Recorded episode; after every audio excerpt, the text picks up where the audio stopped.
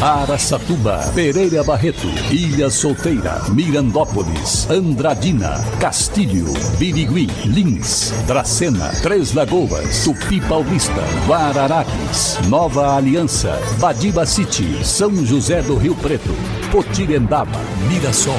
Azevedo Auditoria Soluções Empresariais apresenta SRC Notícia.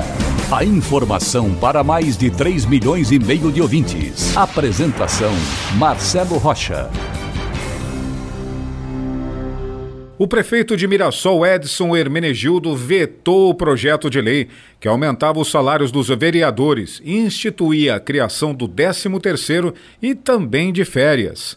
Ele afirmou que o projeto de lei se demonstra inconstitucional, de acordo com o entendimento do Tribunal de Justiça, o que, aliás, todo mundo sabia, menos o jurídico da Câmara de Mirassol. Ele afirma também que o projeto não apresentou estimativa de impacto financeiro e também a dotação orçamentária. Aprovado no último dia 4 de outubro pela maioria dos vereadores, apenas os vereadores João Paulo de Araújo e Vanderlei Pinato votaram contra. O presidente da casa não vota projetos dessa categoria, mas também se manifestou contrário. Agora, com o veto do prefeito, o projeto deve ser finalmente enterrado. SRC Notícia. Notícia. Após 70 dias de liberação de 100% da capacidade de público para estabelecimentos por parte do governo do estado de São Paulo, o setor de entretenimento está comemorando os bons resultados. No período de retomada total dos negócios. No setor de cinemas, o grande movimento que está acima das expectativas vem surpreendendo até mesmo a coordenação dos cinemas, tanto do Praça Nova quanto do Araçatuba Shopping.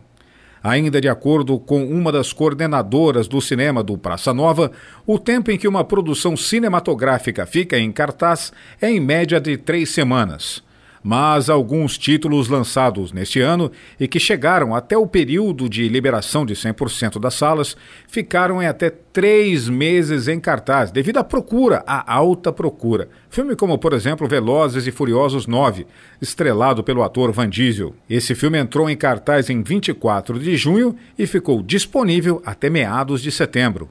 Outra parte do setor do entretenimento são os shows. Andradina, por exemplo, já está saindo na frente com o show de Ícaro e Gilmar que está marcado para acontecer dia 14 de novembro. Já em Araçatuba, ainda não tem nenhum show marcado, só especulações por aí. Lusiânia, na região de Araçatuba, surgiu na década de 40 a partir do loteamento feito pela empresa Coimbra Bueno e Companhia. No início, era distrito de Glicério. Depois, foi transferida para o município de Braúna, até que se emancipou em 18 de fevereiro de 1959, tornando-se município autônomo. Lusiânia, também presente no SRC Notícias. E o Departamento Municipal de Saúde de Buritama tranquilizou a população ao informar que todos os casos de Covid-19 entre alunos e funcionários das escolas do município foram leves. Ao todo, foram 15 casos, sendo 11 deles de funcionários e alunos acima de 12 anos, que já tomaram uma ou duas doses da vacina contra a doença. Quatro foram em crianças abaixo de 12 anos mas esses não são vacinados, porque não tem ainda vacina aprovada pela Anvisa para menores de 12 anos. Agora, as salas de aula de Buritama que não tiveram casos de Covid já puderam voltar às aulas presenciais. E agora, Três Lagoas é notícia. Repórter Mariane Martins. Mais um monumento foi instalado em Três Lagoas e servirá como cartão postal para a cidade. O letreiro Amo Três Lagoas foi fixado na orla da Lagoa Maior. O historiador Rodrigo Fernandes destaca que esse novo monumento busca incentivar as pessoas na valorização de pertencimento no município, mas também para fomentar o turismo na cidade. Esses monumentos eles foram escolhidos lugares onde, primeiro, tinha tudo a ver com a identidade da nossa cidade, a Lagoa Maior, Balneário Municipal às margens do Rio Sucuriú, a Praça do Alvorada. O principal intuito desse monumento é criar, além de tudo, uma identidade, ou seja, enriquecer e fazer com que Três Lagoas tenha capacidade de valorizar uma identidade local, que é a nossa identidade, o nosso pertencimento. Relação de amor propriamente dita, fomentando nas pessoas, também nos visitantes, né, nos turistas, né, nos transeuntes, essa própria identidade. Né? Isso não é uma coisa local, né? a gente vê que outras cidades, grandes cidades, já instalaram esses monumentos e que houve uma aceitação muito grande por parte dos cidadãos né? e também por parte dos turistas.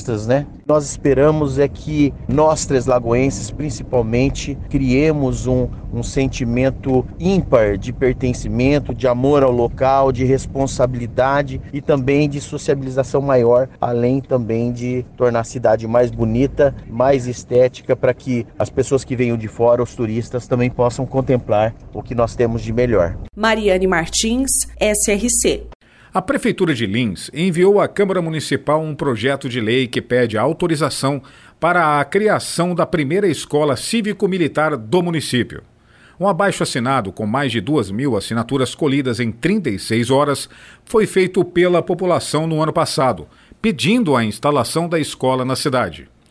O prefeito de Lins, João Pandolfi, acredita que o projeto enviado será aprovado pelos 15 parlamentares da Câmara.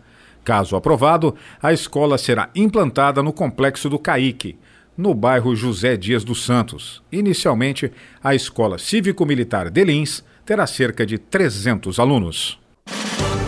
Para empresas inteligentes, Azevedo Contabilidade e Soluções Empresariais. Serviços de contabilidade e auditoria com profissionais com experiência nas áreas de gestão empresarial. Rua Bandeirantes 1438, fone 18 31 17 4500.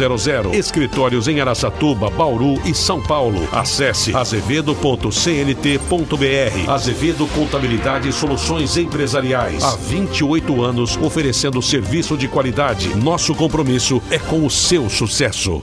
Um adolescente foi apreendido nesta semana depois de assaltar um estabelecimento comercial no centro da cidade de Andradina. Ele foi reconhecido pelo dono do local minutos depois da ação criminosa. A polícia foi acionada. Fizeram contato com a vítima e com as características do miliante, iniciou as buscas e, alguns minutos depois, prendeu o adolescente em um matagal. Diante disso, o jovem foi levado até o segundo distrito policial do município, a fim de prestar depoimento na presença de um responsável. O delegado manteve a apreensão e o deixou à disposição da Vara da Infância e da Juventude de Andradina. O dinheiro foi devolvido ao lojista. Conhecida pela força de sua indústria e oportunidades de negócios, Birigui se destacou na geração de emprego na região acumulando um saldo positivo de mais de 2 mil postos de trabalho este ano. Os maiores municípios de nossa região mantiveram um saldo positivo, mas tiveram queda no mês de setembro, conforme dados do novo CAGED. Birigui foi a única cidade entre as maiores que fechou com saldo positivo também em setembro. Birigui abriu 635 novos postos de trabalho em setembro. Conforme dados divulgados pelo CAGED, Lins, Andradina, Araçatuba, Penápolis, São José do Rio Preto, Mirassol criaram mais de mil vagas de emprego cada cidade este ano. São sinais de uma boa retomada na economia, que, aliás, é muito bom. Marcelo Rocha, SRC. Azevedo Auditoria Soluções Empresariais apresentou SRC Notícia.